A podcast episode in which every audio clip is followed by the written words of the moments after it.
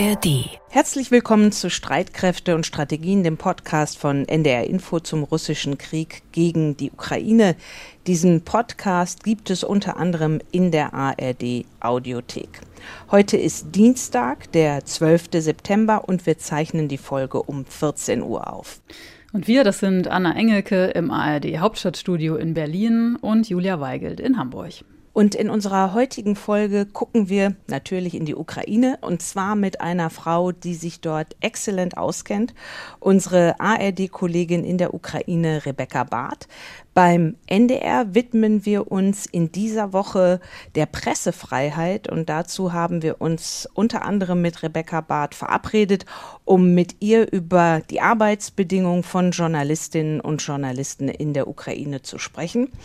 Am Montag war zum Auftakt dieser ersten Hamburger Woche der Pressefreiheit der russische Friedensnobelpreisträger Dmitri Muratov bei uns beim NDR zu Gast. Er war Chefredakteur der letzten regierungskritischen Zeitung in Russland, das ist die Novaya Gazeta und Muratov gilt jetzt in seinem eigenen Land inzwischen als ausländischer Agent. Bald werde ich nach Moskau zurückkehren. Sie müssen eins verstehen. Hier darf ich nur das sagen, was ich auch in Moskau sagen dürfte. In Moskau kann ich nicht mehr freisprechen. Und natürlich interessiert uns die Lage in der Ukraine, auch der Besuch der Bundesaußenministerin Baerbock in Kiew. Über all das werden wir mit Rebecca Barth sprechen. Außerdem hast du, Julia, ein Thema recherchiert, über das ein Hörer unseres Podcasts mehr erfahren wollte, und zwar über die Lage von Kriegsgefangenen, sowohl in der Ukraine als auch in Russland. Und dann gucken wir noch auf die Invictus Games, die an diesem Wochenende in Düsseldorf eröffnet wurden. Die Invictus Games sind so eine Art Olympische Spiele für Soldatinnen und Soldaten, die im Einsatz oder im Dienst verletzt wurden und die an Körper und Seele bleibende Beeinträchtigungen erlitten haben. Und wir sprechen darüber am Ende unseres Podcasts mit unserem NDR-Kollegen Alex Drost der derzeit in Düsseldorf ist. Am Samstag wurden in Düsseldorf die Invictus Games vom britischen Prinzen Harry eröffnet. Er war selbst als Soldat in Afghanistan im Einsatz und er hatte die Idee für die Invictus Games. Invictus ist übrigens Latein und heißt unbesiegt. Und diese ersten Invictus Games fanden 2014 statt. In London war das. Und dieses Jahr eben zum ersten Mal in Deutschland. Am Samstagabend hat Prince Harry die Sportveranstaltung Veranstaltung mit diesen Worten eröffnet. Here, this week, right now, all of this, all of us are here because of you. Hier, diese Woche, genau jetzt, sind wir alle hier wegen euch so Prince Harry. Ebenfalls bei der Eröffnung in Düsseldorf Verteidigungsminister Boris Pistorius, der die rund 550 versehrten Athletinnen und Athleten aus 21 Ländern begrüßte. Und Pistorius hatte das Publikum ganz und gar an seiner Seite, als er den Mut der Ukrainer feierte und die Entschlossenheit in ihrem Kampf gegen die russische Aggression bewunderte. And this is a fight not only for their freedom for their territorial sovereignty. It is a fight for our freedom and for our security. And therefore, dear friends, und es ist nicht nur ein Kampf für ihre Freiheit, für ihre territoriale Souveränität, es ist ein Kampf auch für unsere Freiheit und für unsere Sicherheit, sagte Pistorius. Und die Zuschauerinnen und Zuschauer erhoben sich von ihren Plätzen und applaudierten. And therefore we must never stop supporting Ukraine in that war as long as it takes. Und deshalb dürfen wir niemals aufhören, die Ukraine zu unterstützen, solange es nötig ist, so der deutsche Verteidigungsminister. Er sagte, as long as it takes, so lange wie es nötig ist. Und das hat auch Annalena Baerbock gesagt, als sie am Montag zum mittlerweile vierten Mal die Ukraine besucht hat. Und darüber spreche ich jetzt mit Rebecca Barth, unserer ARD-Korrespondentin in der Ukraine. Sie berichtet bereits seit 2014 aus dem Land. Herzlich willkommen, Rebecca. Hallo Anna. Unterstützung, solange wie sie nötig ist. Das werden Baerbocks Gesprächspartner in Kiew ja mit Freude gehört haben. Was die Außenministerin ihnen allerdings nicht sagen konnte, war, die bereits im Mai angefragten Taurus-Marschflugkörper aus Deutschland kommen bald. Rebecca, die Stimmung in dieser Pressekonferenz von Annalena Baerbock mit ihrem ukrainischen Kollegen Kuleba am Montag hat sich offenbar deutlich abgekühlt, als es um Taurus ging. Wie wird in der Ukraine auf diese abwartende Haltung Deutschlands in dieser Frage geschaut? Ja, man, so wie man da immer drauf schaut, muss man ja mittlerweile sagen, nach über anderthalb Jahren Krieg ist es ja nun nicht die erste äh, Runde, die Deutschland nochmal dreht bei jeglichen ähm, Debatten über verschiedenste Waffensysteme, die wir in den letzten anderthalb Jahren erlebt haben. Und ich glaube, es war Carlo Masala, der ähm, Militärexperte, der das auf Twitter so formuliert hat, dass es sich natürlich sehr schön anhört, dass alle immer wieder sagen, as long as it takes, aber niemand darauf eingeht, ob man denn auch liefert, was benötigt wird. Also so lange wie nötig sei ja schön, aber er hat eben in Frage gestellt, ob das sozusagen für das Gerät gilt, was eben auch benötigt wird. Und das würden die Ukrainer wahrscheinlich unterschreiben, ähm, denn man hat nun hier so die Situation, so ordnen es die Ukrainer ein und auch viele andere Militärexperten, mit denen ich spreche, dass es vor allem die Zögerlichkeit ähm, nicht nur Deutschlands, sondern des Westens in vielen, vielen verschiedenen äh, Debatten über verschiedenste Waffensysteme gewesen ist, die dazu geführt haben, dass sich die russischen Truppen derart tief und fest eingraben konnten, vor allem im Süden, was nun zu sehr, sehr hohen Verlusten führt und zu einer Gegenoffensive, die sehr schwer, sehr langsam läuft und äh, dann wieder den Ukrainern praktisch zurückgespielt wird mit Kritik vor allem aus amerikanischen Medien, ähm, warum das denn alles so lange dauert. Also das ist natürlich eine Haltung, die man hier nicht verstehen kann. Ich bin gerade in einem Krankenhaus in der Zentralukraine. Ich darf nicht genau sagen, wo es sich befindet, ähm, aber hier sind derart viele verletzte junge Männer ähm, mit amputierten Gliedmaßen. Und bei dem Anblick dieser Menschen fragt man sich natürlich, was braucht es denn noch? Mhm. Du hast gerade gesagt, wo du bist. Du und ich haben zuletzt nach dem Bruch des Kachowka-Staudamms in diesem Podcast miteinander gesprochen. Das war Anfang Juni und damals warst du in Cherson an einer Raststätte. Ich erinnere noch, wie ich die Autos hinter dir quasi hab herfahren hören. Und da hatte die Gegenoffensive der Ukraine gerade begonnen. Und du hast es jetzt ja gerade auch schon etwas beschrieben. Drei Monate ist das jetzt inzwischen her.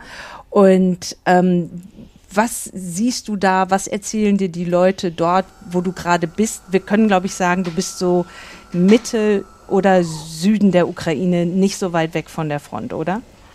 Doch, ich bin schon äh, einige Kilometer von der Front weg, etwa 100 Kilometer. Ähm, also außer direkter Gefahr, wobei mir die Menschen auch hier heute nochmal gesagt haben, ähm, dass man sich niemand äh, nirgends von der Ukraine sicher fühlen kann. Deswegen darf ich auch den genauen Ort nicht nennen, weil vor allem ähm, Krankenhäuser ein regelmäßiges Ziel sind. Zumindest ist die Befürchtung sehr hoch, dass auch Krankenhäuser ähm, beschossen werden. Und, zum Frontverlauf. Äh, wir haben in den letzten Tagen, möchte ich sagen, vielleicht einen kleinen Durchbruch erlebt in, im Süden. Ähm, aber wir müssen uns da auch auf offizielle Berichte stützen, denn zurzeit ist die Situation so, dass es wirklich extrem schwierig ist, äh, für Journalisten, aber auch andere Zugang zu den Frontgebieten zu bekommen. Das heißt, wir haben kaum Möglichkeit, ähm, gewisse Dinge zu überprüfen, ähm, Behauptungen zu überprüfen. Von allem, was ich höre, ist die Stimmung gerade etwas besser als noch vor wenigen Wochen. Das hat mit diesem, ich nenne es mal vorsichtig, Durchbruch zu tun. Aber ob der erfolgreich ist, ob der nachhaltig ist, ist zum aktuellen Zeitpunkt noch nicht abzusehen. Das wird damit zu tun haben, wer mehr Ressourcen hat, äh, die Ukrainer oder die Russen. Und das können wir ganz schlecht einschätzen, weil zum einen natürlich die ukrainische Regierung, auch die russische, ihre Verluste seit Kriegsbeginn ähm, unter Verschluss hält. Sie wollen nicht, dass bekannt wird, wie viele Menschen, wie viele Soldaten getötet oder verletzt werden. Und dass wir auch nicht genau wissen, wie viele ähm, Ressourcen haben sie sozusagen noch in der Hinterhand. Das kann man etwas absehen, aber es sind im Endeffekt alles, ge genau sagen können wir es nicht. Deswegen müssen wir abwarten. Ähm, aber viele Ukrainer haben den Eindruck, dass das nun die, die letzte Chance in diesem Jahr ist, wirklich Gelände zu machen. Und deswegen hoffen sie, dass sie das schaffen. Denn wenn es wieder in den Winter reingeht, so die Befürchtung zumindest von einigen, könnte es wieder ein Abnutzungskrieg werden wie im letzten Jahr. Und ähm, das könnte wiederum den Russen erneut Zeit geben, sich tief einzugraben, wenn die Ukrainer ähm, nicht genügend Munition beispielsweise haben für Mörser, für Artillerie. Ähm, und das wiederum hängt vom Westen ab. Und da sind wir dann wieder bei as long as it takes oder what it takes, actually, sozusagen kommen gleich auch noch mal auf eine Äußerung von ukrainischen Präsidenten Zelensky, aber einmal zu dem Ort, wo du gerade bist, in diesem Krankenhaus. Was für einen Eindruck hast du so von der Organisiertheit? Die Stimmung hast du gerade schon angesprochen, hast gesagt, du hast den Eindruck, es ist etwas besser wegen dieses möglichen Durchbruches da in Saporischia. Aber was für einen Eindruck hast du da in diesem Krankenhaus? Und ich sehe hier sehr viele junge Männer, wie ich es eben schon gesagt habe, denen äh, Gliedmaßen amputiert werden mussten, äh, die wirklich schwerste Verletzungen haben. Das hängt auch damit zu tun, dass diese Schwerverletzten genau hier hingebracht werden. Ähm, der stellvertretende Chefarzt hat es mir gerade eben erklärt. Hier hat man die, die nötigen Behandlungsmöglichkeiten auch für so schwierige Fälle und ähm, die können dann, wenn sie stabilisiert sind, auch weiter in andere Landesteile gebracht werden. Er meinte zu mir, von der medizinischen Seite haben wir alles. Also wir haben genügend Medikamente, wir haben das Equipment, was, was wir brauchen. Und ähm, der Rest hängt von uns ab und wir versuchen wirklich alles, die ähm, Menschen zu behandeln, die Menschen zu retten. Aber ganz allgemein habe ich persönlich den Eindruck, doch der Preis dieses Krieges auch sichtbar, ohne dass man eben die offiziellen Verlustzahlen kennt. Ähm, ich habe vor einigen Tagen in Kiew äh, in der Innenstadt in einem Café gesessen. Es sieht auf den ersten Blick aus wie eine friedliche Stadt und es laufen extrem viele junge Männer an dir vorbei mit äh, schweren Verletzungen, mit Prothesen. Und das sind noch die guten Fälle, muss man sagen. Ich habe vor gar nicht allzu langer Zeit einen äh, jungen Mann getroffen, der hat ebenfalls sein Bein verloren und das andere, was noch nicht abgenommen war, ähm, war so schwer verletzt, dass er es nicht nutzen konnte zu diesem Zeitpunkt. Und dieser äh, junge Mann ist gefangen in seiner Wohnung, weil man einfach keine Barrierefreiheit in diesem Land hat, weil sehr viele Häuser keinen äh, Fahrstuhl haben. Und das heißt, man sieht sehr viele sehr schwer verletzte junge Menschen auf den Straßen, aber ich frage mich, wie viele sind irgendwo versteckt in ihren Wohnungen und sitzen dort fest. Und dadurch, dass man den kleinen Anteil von den diejenigen, die Glück gehabt haben sozusagen, also die auch Prothesen gefunden haben und damit arbeiten können, doch schon so präsent auf den Straßen sieht, ist doch etwas erschreckend. Aber mhm. eben eine Folge dieses wirklich brutalen Krieges natürlich. Wir hatten in der vergangenen Woche Nico Lange im Gespräch, äh, einer der Analysten von der Münchner Sicherheitskonferenz. Und wir hatten auch darüber gesprochen, wie groß denn die Sorge ist, äh, was die Reserven, äh, tatsächlich die Soldatinnen und Soldatenreserven der Ukraine angeht. Und ähm, du hattest das gerade auch schon mal angesprochen. Das ist aber eher so ein Thema, wo vermutlich offiziell keine Stellung zugenommen wird, weil es ja solche Zahlen offiziell nicht gibt, also Verlustzahlen. Es würde dem Gegner ja einen Vorteil bringen, wenn man seine Reserven offenlegt. Und es sind ja nicht nur humane Reserven, sondern auch Munition beispielsweise. Wenn der Gegner das genau weiß, hat er einen Vorteil. Also natürlich macht es aus ukrainischer Sicht ähm, äh, Sinn, diese, diese Zahlen nicht zu veröffentlichen. Und wir können hier auch nur raten. Also wenn ich mich in der Bevölkerung umhöre, die Ukraine mobilisiert weiterhin äh, neue Soldaten. Die allermeisten Menschen, mit denen ich spreche, sagen so etwas wie, wenn ich einberufen werde, dann gehe ich auch meine Pflicht erfüllen. Aber äh, es sind aus meiner persönlichen Erfahrung nicht mehr so viele Menschen, die freiwillig gehen. Ähm, und die Ukraine hat natürlich ein Problem, was ähm, Erfahrung angeht. Diejenigen, die kampferfahren sind, ähm, die schon mal eine Gruppe in die Schlacht geführt haben, möchte ich sagen, viele von denen sind, so muss man es mittlerweile sagen, tot oder verletzt. Das heißt, die fallen weg. Und je unerfahrener die Leute sind, die eben da ihre Truppen anführen, desto mehr Fehler passieren. Aber das ist ein Problem, was die Russen höchstwahrscheinlich genauso haben. Mhm. Vor ein paar Tagen hat der ukrainische Präsident Zelensky in einem Interview angedeutet, dass er möglicherweise nicht darauf bestehen wird, die russischen Angreifer militärisch aus allen besetzten Gebieten zu vertreiben. Und Zelensky hat in dem Interview gesagt, wenn die jetzige ukrainische Gegenoffensive erst bis zur von Russland besetzten Halbinsel Krim vorgestoßen sei, dann könne man eine Demilitarisierung Russlands auf der ukrainischen Krim auch politisch erreichen. Äh, das ist neu, dass Zelensky sowas sagt. Bisher hieß es ja aus Kiew immer, man wolle eben kämpfen, bis die Ukraine alles zurückerobert habe. Und alles war dann ja auch immer äh, die von den Russen besetzte Krim. Wie sehr wird dieser neue Ton des Präsidenten in der Ukraine diskutiert? Ich glaube gar nicht, dass es so neu ist. Ähm, ich glaube, wir verstehen es nur nicht richtig. Ähm, die Krim militärisch einzunehmen in dem Sinne, dass man, ich sag mal, klassisch darauf zustürmt, wie man es aus dem Film kennt, ist extrem schwierig und extrem risikoreich. Das heißt, die Experten und Analysten, mit denen ich mich unterhalte, haben von Anfang an gesagt, dass man die Versorgungswege der Krim zerstören muss. Und dann sitzen dort praktisch Soldaten ohne Nachschub, fast eingekesselt, eben fest auf einer Insel. Und dafür muss man sie sozusagen nicht im filmreifen Sinne militärisch zurückerobern. Und es würde genügen, wenn man die Kertschbrücke zerstört und dann einen, einen Keil schlägt äh, in die südlich besetzten Gebiete, dass man die Russen dort so sehr unter Druck setzt, dass sie keine andere Möglichkeit mehr haben, als sich dort zurückzuziehen. Und das mhm. kann man dann auch als ähm, ja, politisch sozusagen äh, bezeichnen. Wir haben uns ja heute auch zu unserem Gespräch verabredet, weil wir über die Umstände sprechen möchten, unter denen du und deine Journalistenkolleginnen und Kollegen in der Ukraine arbeiten. Jetzt gibt es ja seit Ende April für euch Berichterstatter neue Regeln. Die Ukraine ist aufgeteilt in Zonen, so habe ich das jedenfalls verstanden, in grüne, gelbe und rote Zonen. Kannst du uns noch mal kurz erklären, was es damit auf sich hat? Im Endeffekt ähm, ist es so, dass man in die oder offiziell in die roten Zonen nicht mehr darf ohne einen sogenannten Presseoffizier. Ähm, den Grünen kann man sich frei bewegen als Presse ähm, und die Gelben sind ein bisschen kritischer sozusagen dazwischen. Ähm, in der Praxis spielt das bedingt eine Rolle. Es ist nicht immer ganz nachvollziehbar, warum ist jetzt der eine Ort als rot markiert und der andere nicht. Aber ich sage bedingt, weil wir gerade eben die Situation haben, dass im ja, praktisch gesehen die komplette Front zu ist. Also dort durchzukommen, ist zum aktuellen Zeitpunkt äh, sehr, sehr kompliziert.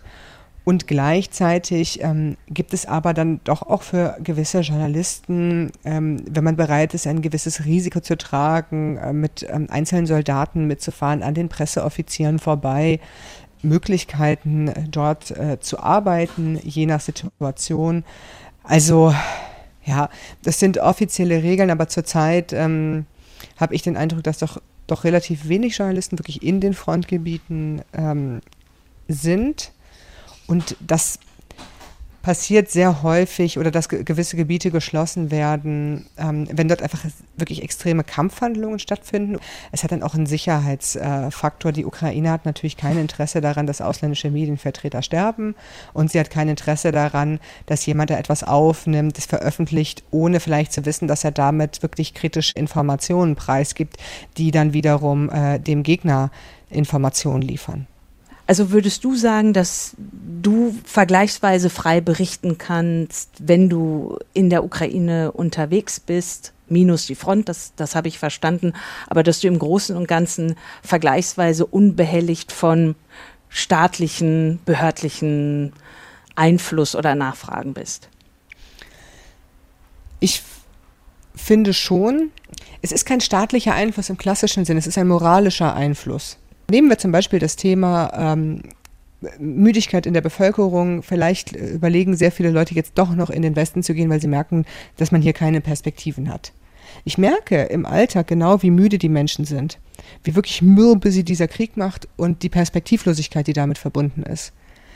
Und sie würden es aber trotzdem, wenn ich das, sobald ich das Mikrofon anmache, sagen, ja, ja, das ist alles schlimm, aber wir kämpfen weiter.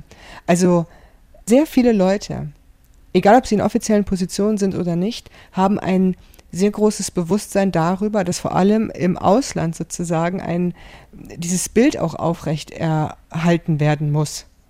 Oder ich nehme ein anderes Beispiel. Die Ukrainer verkünden ganz stolz, dass die Hochzeitsrate gestiegen ist. Die Scheidungsrate ist aber auch gestiegen. Das wird aber natürlich so nicht ähm, verbreitet, auch nicht hier mhm. in der Presse. Und das zeigt eben, also man versucht so das, das bisschen Positive, was man noch hat, natürlich auch in einem gewissen Narrativ äh, zu veröffentlichen. Und da müssen wir einfach wirklich ganz genau hingucken. Und deswegen ist es so wichtig, auch in den Regionen zu sein, wo die Stimmung doch anders ist als, äh, als in Kiew, als in Lviv, ähm, als im Osten, als im Süden. Das, die Menschen werden mittlerweile doch unterschiedlich von diesem Krieg beeinflusst. Es ist nirgendwo 100 Prozent sicher, aber es ist natürlich, wenn du in Kiew bist mit einer der besten Flugabwehren des ganzen Landes, eine ganz andere Situation, als wenn du in der Ostukraine bist, wo du eigentlich kaum Schutz hast und wo aber trotzdem noch Zivilisten leben. Oder auch eine Frage, wo warst du, als man dich gebraucht hat, sozusagen? Das ist so eine Frage, die schwelt unter der Oberfläche. Ein Konflikt, den diese Gesellschaft irgendwann mit sich austragen muss. Also wer ist abgehauen, sage ich jetzt mal? Wer ist geflohen? Wer ist äh, in den Kampf gezogen? Vor allem, wenn du männlich bist, wird diese Frage irgendwann gestellt. Und man, man merkt, dass da eine gewisse Wut aufeinander ist. Warum, warum bist du denn, warum hast du dich denn nicht gemeldet? Ich habe schon zwei Söhne an der Front verloren und, und deine sind im Westen mhm. oder so. Also das sind jetzt Konstrukte, aber das wird so nicht deutlich in ein Mikrofon gesagt, sondern da versucht man eher zu betonen, dass man weiterhin zusammenhält. Vielen Dank, Rebecca. Vielen Dank, dass du dir ähm, während deiner Recherchen noch Zeit genommen hast für das Gespräch mit uns. Das war wirklich sehr, sehr interessant. Stay safe in jedem Fall und gerne bald wieder bei uns bei Streitkräfte und Strategien. Ja, danke dir. Jetzt zu unserem heutigen Schwerpunkt. Die Anregung dazu haben wir wieder mal von euch und von Ihnen bekommen. Unser Hörer Martin Schulze-Röbbecke aus dem bayerischen Haßfurt hat uns geschrieben, weil er mehr über russische und ukrainische Kriegsgefangene erfahren möchte, wie es ihnen geht, welche Rechte sie haben und ob sie auch tatsächlich dementsprechend behandelt werden. Und Julia, du hast dich mit dem Thema beschäftigt. Zunächst mal, Wissen wir überhaupt, wie viele Kriegsgefangene es in den vergangenen Monaten und Jahren gab oder aktuell gibt in Russland und in der Ukraine? Ja, da könnte man meinen, das ist erstmal eine ganz einfache Frage, aber da geht's schon los. Ich habe darüber mal mit Christoph Hanger gesprochen. Er ist Pressesprecher des Internationalen Komitees des Roten Kreuzes, kurz IKRK, und seine Organisation besucht Kriegsgefangene auf der ganzen Welt. Äh, das IKRK, das darf das, das ist im Völkerrecht festgeschrieben. Aber zwischen der Theorie und der Praxis gibt es hier eben auch mal wieder eine Lücke. Das IKRK will dazu nur wenig preisgeben und Christoph Hanger sagt dazu, die genaue Zahl der Kriegsgefangenen und die Orte der Internierung, die wir besucht haben, sind Teil unseres vertraulichen bilateralen Dialogs mit den Konfliktparteien, was ein Kernelement der Arbeitsweise des IKK darstellt. Wir bemühen uns, die Konfliktparteien auf vertrauliche Weise zu beeinflussen um die Bedingungen der Kriegsgefangenen konkret zu verbessern und ihren Angehörigen Erleichterungen zu verschaffen, anstatt Einzelheiten unserer Arbeit in der Öffentlichkeit zu diskutieren. Der Zugang zu Kriegsgefangenen hat für das Internationale Komitee vom Roten Kreuz höchste Priorität. Bis heute haben wir über 1500 Kriegsgefangene auf beiden Seiten besucht, aber viele weitere Familien warten darauf, etwas über ihre Angehörigen zu erfahren, und wir setzen unsere Bemühungen fort, sie besuchen zu dürfen. Und das ist eben eine große Herausforderung, sagt er, weil viele Behörden auf beiden Seiten involviert sind, die eben alle zustimmen müssen. Aber Hanger sagt auch, diese Arbeit lohnt sich. Besuche auf beiden Seiten ermöglichen es uns, die Bedingungen und die Behandlung der Kriegsgefangenen zu überprüfen und etwaige Bedenken gegenüber den Behörden unter Ausschluss der Öffentlichkeit vorzubringen. Außerdem haben die Kriegsgefangenen die Möglichkeit, ihren Familien kurze Nachrichten zukommen zu lassen, um ihre Angehörigen zu beruhigen. Wir wissen, dass viele Kriegsgefangene und zivile Internierte noch immer keinen Besuch vom IKK erhalten haben. Wir wissen auch, dass ihre Familien oft mit der Qual leben, keine Nachricht von ihren Angehörigen zu erhalten. Diese Aufgabe nehmen wir nicht auf die leichte Schulter. Wir sprechen regelmäßig mit den Familien von Kriegsgefangenen, die auf der Suche nach Informationen über ihre Angehörigen sind. Diese Familien möchten unbedingt wissen, dass ihr Familienmitglied in Sicherheit und wohlauf ist. Selbst die kleinste Nachricht kann ihre ständige Sorge zumindest etwas lindern. Das kann ich mir gut vorstellen. Also das IKRK versucht, so viele Kriegsgefangene wie möglich zu besuchen. Und so wie das aber der Sprecher vom IKRK sagt, hat es bisher erst 1500 Russen und Ukrainer gesehen. Und das scheint mir doch nur ein kleiner Teil zu sein. Ja, das ist so. Also nach ukrainischen Angaben waren im Dezember 3400 ukrainische Soldatinnen und Soldaten in russischer Gefangenschaft. Und dazu kommen nochmal 15.000 Personen, die als vermisst galten. Zu den Zahlen der russischen Kriegsgefangenen habe ich wenig gefunden. Es gibt allerdings einen BBC-Bericht vom Februar, da waren die britischen Kollegen in einem ukrainischen Lager für russische Kriegsgefangene. Da war die Rede von hunderten Gefangenen in diesem Lager und dass es insgesamt 50 solcher Sammellager in der Ukraine gibt. Du hast es schon angesprochen, dass der Umgang mit Kriegsgefangenen und deren Versorgung im Völkerrecht geregelt ist zum Beispiel die Besuche durch Mitarbeiter des Internationalen Komitees des Roten Kreuzes. Welche Rechte haben Kriegsgefangene noch und wo ist das geregelt? Das ist geregelt im dritten Genfer Abkommen über die Behandlung der Kriegsgefangenen von 1949. Und heute sind da alle Länder der Welt Mitglied von diesem Abkommen. Dieser Kriegsgefangenenstatus gilt aber jetzt, wenn wir das rein rechtlich betrachten, nur für internationale bewaffnete Konflikten zwischen zwei Staaten. Bei Bürgerkrieg gibt es dann diesen Kriegsgefangenenstatus offiziell nicht. Und für wen gilt der Kriegsgefangenenstatus überhaupt? Ja, das sind äh, meistens erstmal Mitglieder der bewaffneten Streitkräfte, die auch den Kombattantenstatus haben. Und was bedeutet das genau, Kombattantenstatus? Also Kombattanten haben erstmal das Recht, an Kampfhandlungen teilzunehmen, ohne bestraft zu werden. Das gilt aber jetzt nicht für Verstöße gegen das Völkerrecht, wie zum Beispiel Angriffe auf Zivilisten. Also Kombattanten haben das Recht, als Kriegsgefangene behandelt zu werden. Und wer hat noch dieses Recht? Es gibt zusätzlich auch noch ein paar Nicht-Kombattanten ich zähle mal auf, geschützt sind zum Beispiel Angehörige von Milizen oder Freiwilligenkorps, wenn sie zum einen deutliche Erkennungszeichen tragen und auch ihre Waffen offen tragen. Dann sind noch geschützt Zivilisten, die die Streitkräfte in deren Auftrag begleiten. Und dann noch äh, Teilnehmer an einer Levée en masse, das ist also ein völkerrechtlicher Begriff. Das sind also Bewohnerinnen und Bewohner eines noch nicht besetzten Gebiets, die eben zu den Waffen greifen und Widerstand leisten, wenn sozusagen der Feind herannaht. Es gibt auch Gruppen, die sind explizit vom Status der Kriegsgefangenen ausgeschlossen. Erstens sind das Angehörige von Streitkräften, die bei der Spionage gefangen genommen werden, und zweitens Söldner. Söldner ist ja ein Begriff, den wir schon häufig in diesem Podcast benutzt haben. Die Kämpfer der sogenannten Söldnergruppe Wagner wären aber nach dem, was du gesagt hast, Kriegsgefangene, weil sie der Definition nach Kombattanten sind und nicht Söldner, oder? Ja, wenn man das jetzt so eindeutig sagen könnte, da sind sich die Expertinnen und Experten leider nicht einig. Ich habe das mal nachgelesen bei der Völkerrechtlerin Luise Doswald-Beck. Da gibt es so zwei Parteien. Eine sagt, ja, diese Mitglieder dieser Private Military Companies, wie Wagner sie ist, die müssen dann in der Befehlskette der Armee stehen, um Kombattanten zu sein. Also demnach müsste dann der Staat so eine Private Military Company förmlich in seine Streitkräfte einbinden. Wenn man dieser Interpretation des Völkerrechts äh, folgen würde, dann hätte Wagner keinen Kombattantenstatus. Ähm, eine andere Auffassung eben ist, dass so eine förmliche Einbindung nicht erforderlich ist, dann hätte Wagner Kombattantenstatus. Also ich weiß, es kann schon frustrierend sein, dass Völkerrecht einfach so unterschiedlich ausgelegt werden kann. Okay, wir haben also jetzt einen Überblick, wer alles unter diesen Kriegsgefangenenstatus fällt. Welche Rechte bringt er denn mit sich? Das wird in Artikel 13 des dritten Genfer Abkommens beschrieben. Danach sind äh, Kriegsgefangene jederzeit mit Menschlichkeit zu behandeln. Das heißt, sie müssen vor Gewalt, äh, Einschüchterung und Beleidigung geschützt werden. Und dazu gehört übrigens auch äh, die sogenannte öffentliche Neugier. Es dürfen also auch keine Fotos oder Filme verbreitet werden, auf denen Kriegsgefangene persönlich erkennbar sind.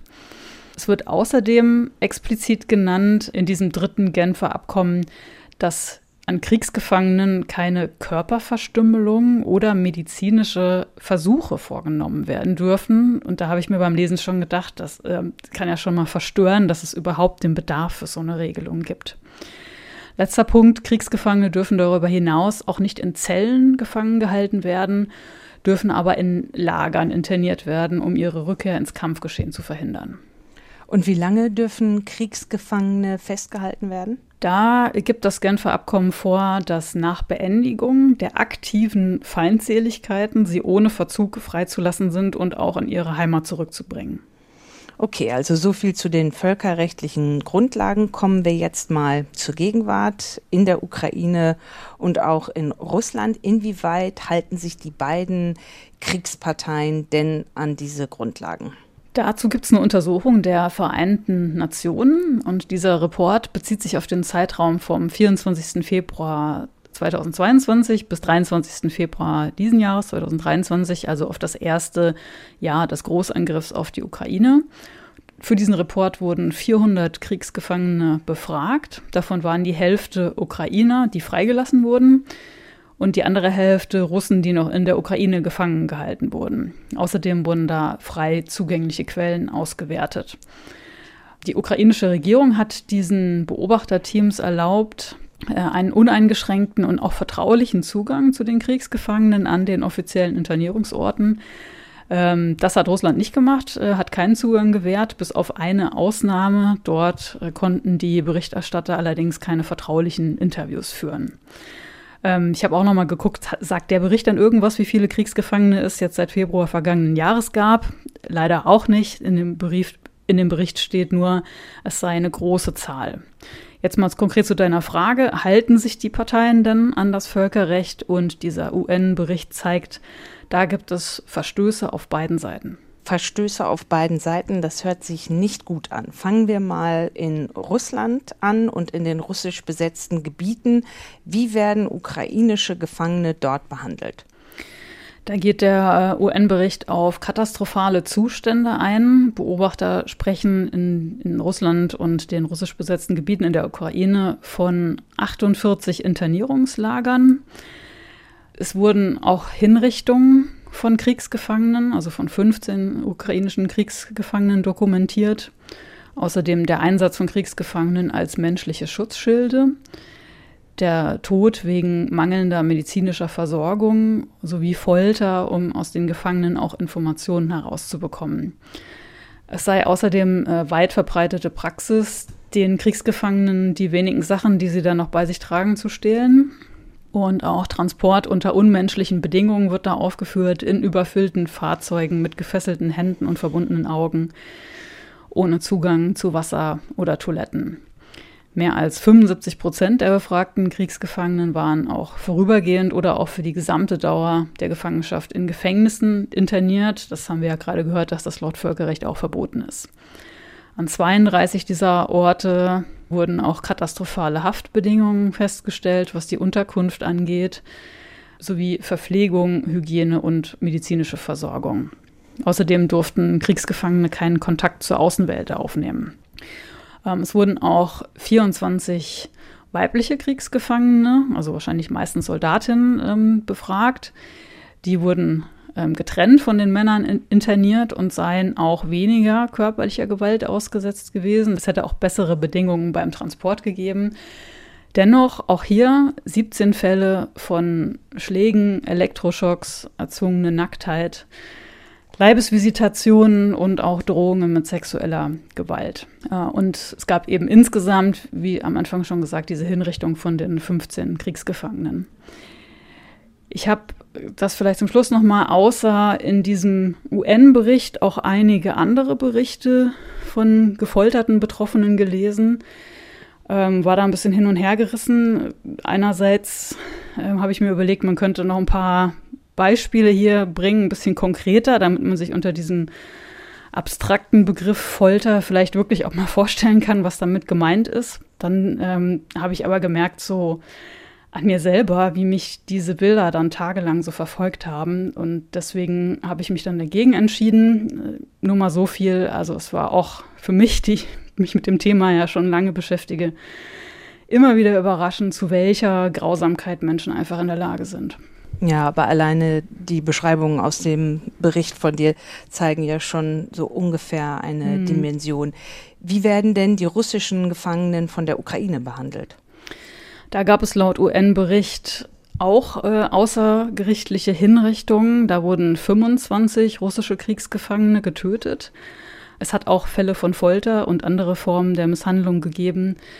Von 113 Kriegsgefangenen wurde berichtet, dass sie Schläge erdulden mussten, Tritte, auch Messerstiche teilweise, vor allen Dingen während der Gefangennahme und auch der ersten Verhöre.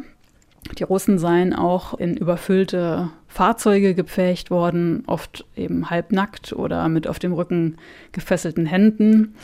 Dann hat das UN-Team auch Fälle von unzureichenden Internierungsbedingungen dokumentiert. In acht von 31 Einrichtungen gab es demnach auch Fälle von Folter und Misshandlungen. Da werden sogenannte Willkommensschläge erwähnt in einer Strafkolonie in Dnipro. Außerdem waren die Berichterstatter besorgt auch über den Mangel an Nahrung, ähm, kalte Unterkünfte im Winter und auch äh, demütigende Behandlungen. Außerdem würde äh, eine große Zahl von Kriegsgefangenen weiterhin in Gefängnissen interniert werden. Und es gab auch Verstöße im Zusammenhang mit Strafverfahren gegen Kriegsgefangene, die kein faires Verfahren hatten. Und äh, wie eben eben gesagt, es gab diese 25 außergerichtlichen Hinrichtungen. Ich habe vorhin schon mal kurz angesprochen, ähm, es gibt einen Bericht der britischen BBC zu dem Thema. Die durften im Februar ausnahmsweise in so ein Internierungslager der Ukraine mal gehen und äh, haben dort Filmaufnahmen gemacht. Und was haben die britischen Kollegen in dem ukrainischen Internierungslager gesehen? Also da gab es einerseits eben diese russischen Kriegsgefangenen, die gearbeitet haben. Die haben sowas wie Outdoor-Möbel zusammengebaut.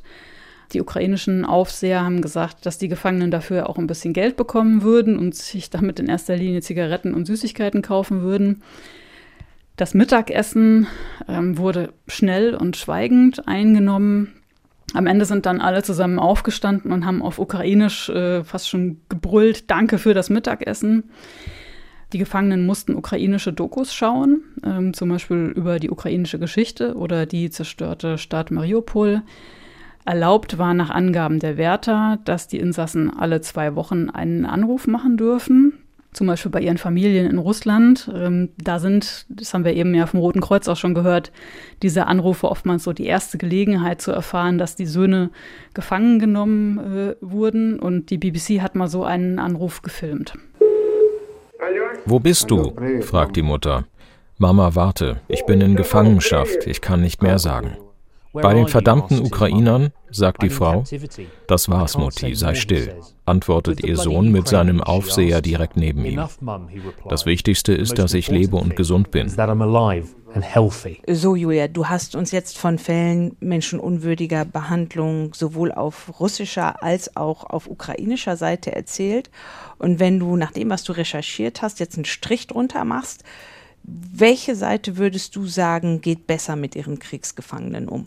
Ja, das ist wirklich schwer zu sagen. Also der UN-Bericht macht auch nochmal sehr klar, ähm, die Verstöße gegen das humanitäre Völkerrecht, die wurden von beiden Parteien begangen. Viele der dokumentierten Verstöße könnten zudem als Kriegsverbrechen gelten. Die Berichterstatter haben auch sehr klar gesagt, dass die Zahlen und Einzelheiten der Fälle nicht miteinander verglichen werden sollten. Eine Sache ist mir allerdings schon aufgefallen. Wir haben ja gesehen, dass die Ukraine die Beobachter eben in die Lager gelassen hat, Russland nicht. Das lässt schon Fragen aufkommen, was da zu verbergen ist. Wir berichten ja auch immer wieder über den Austausch von Kriegsgefangenen zwischen Russland und der Ukraine. Ist bekannt, wie viele Männer und Frauen auf diesem Weg freigekommen sind? Da gibt es Zahlen vom Februar. Da hat die Ukraine erklärt, dass seit der Beginn der Invasion es eine Freilassung von knapp 1900 Männern und Frauen eben gegeben hat im Rahmen von solchen Gefangenenaustauschen.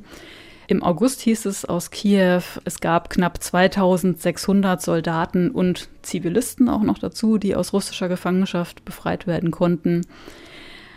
Aber auf beiden Seiten gibt es eben noch tausende weitere Kriegsgefangene und die genaue Zahl, haben wir schon gehört, ist eben unklar. Nochmal kurz wiederholt, im Dezember waren 3400 ukrainische Soldaten in russischer Gefangenschaft, 15.000 Personen galten als vermisst. Zu den Zahlen der russischen Gefangenen ähm, haben wir wenig rausgefunden. Da war die Rede von hunderten Gefangenen in einem Lager und 50 Sammellagern in der gesamten Ukraine. Und ja, jeden Tag kommen einfach neue Gefangene hinzu auf beiden Seiten. Die Ukraine hat Ende August eine Kommission für Gefangenenaustausch angekündigt. So sollen vor allem Schwerverletzte schneller in ihre Heimat zurückkehren können. Das ist eine sogenannte gemischte medizinische Kommission, also ein Format, was auch in den Genfer Konventionen vorgesehen ist. Und die Kollegen von DLF Kultur haben ein Interview mit Andrei Yusov zu diesem Thema gemacht. Er ist Sprecher des ukrainischen Militärs. So eine gemischte medizinische Kommission besteht aus drei Personen. Zwei Ärztinnen und Ärzte kommen aus neutralen Ländern, ein Arzt aus dem Land, in dem sich der Kriegsgefangene befindet. Wir hoffen, dass auch der Aggressorstaat diese Initiative unterstützt буде також розвинена і підтримана державою агресором. Noch ist aber unklar, ob Russland sich jetzt auch an diesem Format beteiligen will. Und letzte Info nochmal von mir dazu. Laut Internationalem Roten Kreuz in Kiew hat es diese Kommission seit 1949 erst zweimal gegeben. Einmal im Vietnamkrieg in den 1960er Jahren und einmal im Iran-Irak-Krieg in den 1980er Jahren. Und da kann man jetzt allen Verletzten einfach nur wünschen, dass es jetzt im Krieg Russlands gegen die Ukraine zu einer dritten Auflage kommt. Ja, danke Julia für deine Recherchen und weiterführende Links zu diesem Thema finden Sie und findet ihr in unseren Show Notes. Von der Front in der Ukraine liegt Düsseldorf über 2200 Kilometer Luftlinie entfernt. Und so paradox es klingt, der Krieg ist Düsseldorf derzeit auf eine höchst friedliche Weise deutlich näher gerückt. Bei den Invictus Games in einer großen Düsseldorfer Arena messen sich an Körper und Seele verletzte Soldatinnen und Soldaten im sportlichen Wettkampf. Und unser NDR-Kollege Alex Drost berichtet immer wieder hier auch bei uns. Und er ist ein Autor von Streitkräfte und Strategien. Und derzeit ist er in Düsseldorf. Allerdings arbeitet er dort dieses Mal als Reservist für die Bundeswehr und er hilft bei der Organisation dieses Riesenereignisses. Praxis. Hallo Alex, schön, dass du da bist. Hallo Anna. Wir haben schon gehört, wie stimmungsvoll und fast schon frenetisch es bei der Eröffnungszeremonie der Invictus Games am Samstagabend zuging.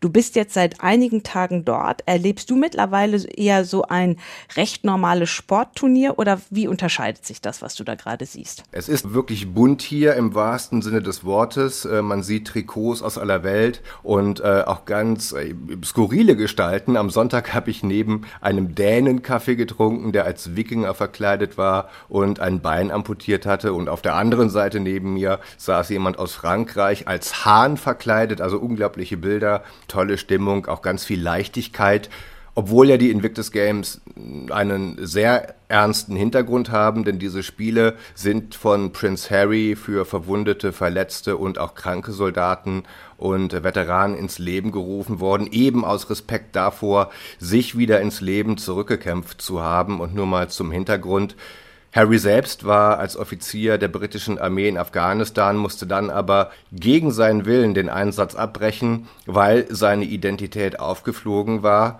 Er war damit so eine Art Premiumziel äh, für die Taliban, musste also wieder in die Heimat und saß in einem Flugzeug gemeinsam äh, mit schwer verwundeten Kameraden. Und was hat dich bisher am meisten beeindruckt an den Invictus Games? Also ich hatte wirklich schon so einige Gänsehautmomente. Das fing an ähm, bei der Eröffnungszeremonie am Samstag. Die Nationen liefen da in alphabetischer Reihenfolge ein und als die Ukraine dran war, erhob sich wie verabredet das gesamte Publikum äh, von den Stühlen für Standing Ovations und um zu jubeln. Das war bei den anderen Nationen zwar herzlich, aber weniger euphorisch. Dann hatte hier noch eine sehr junge Veteranin aus den USA ihre Geschichte erzählt, deren Bein musste amputiert werden und sie sagte, ich habe zwar ein Bein verloren, aber mein Leben zurückbekommen. Ja, also wenn man das hört, das geht einem schon unter die Haut aufgebaut und es sind äh, wirklich diese ganz persönlichen, kraftvollen Geschichten, ähm, die mich am meisten beeindrucken. Vielleicht noch ein Beispiel. Ich habe mir im Vorfeld in der ARD Mediathek die Doku Die Unbesiegbaren angesehen. Da wurde ähm, auch eine schwer traumatisierte Niederländerin auf dem Weg zurück ins Leben begleitet.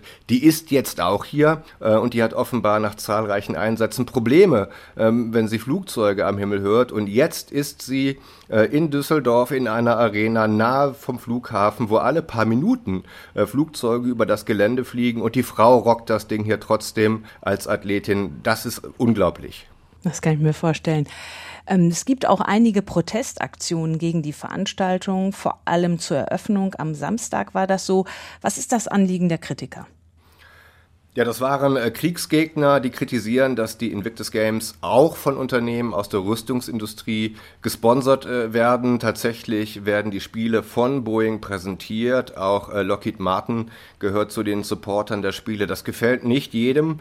Ähm, außerdem halten die Kritiker die Invictus Games für eine Veranstaltung, die den Krieg sozusagen ähm, normalisieren, wenn nicht sogar heroisieren wolle. Dazu hat sich auch Verteidigungsminister Pistorius geäußert und gesagt, dass er für diese Kritik so überhaupt kein Verständnis hat, denn gerade hier werde ja gezeigt, was Krieg wirklich anrichten kann und welche Schrecken er verbreitet. Und in der Tat, ich selbst habe noch nie so viele Menschen mit Prothesen und Rollstühlen zusammen versammelt gesehen wie hier. Und dann leidet ja auch noch die Hälfte der Wettkämpfer vor allem unter Schäden an der Seele. Und hier bekommen sie jetzt ein sehr, sehr öffentliches Forum und werden dafür respektiert und geachtet, dass sie wieder zurück ins Leben gefunden haben. Alex, danke und viele Grüße nach Düsseldorf. Wir sprechen uns bald wieder hier bei Streitkräfte und Strategien.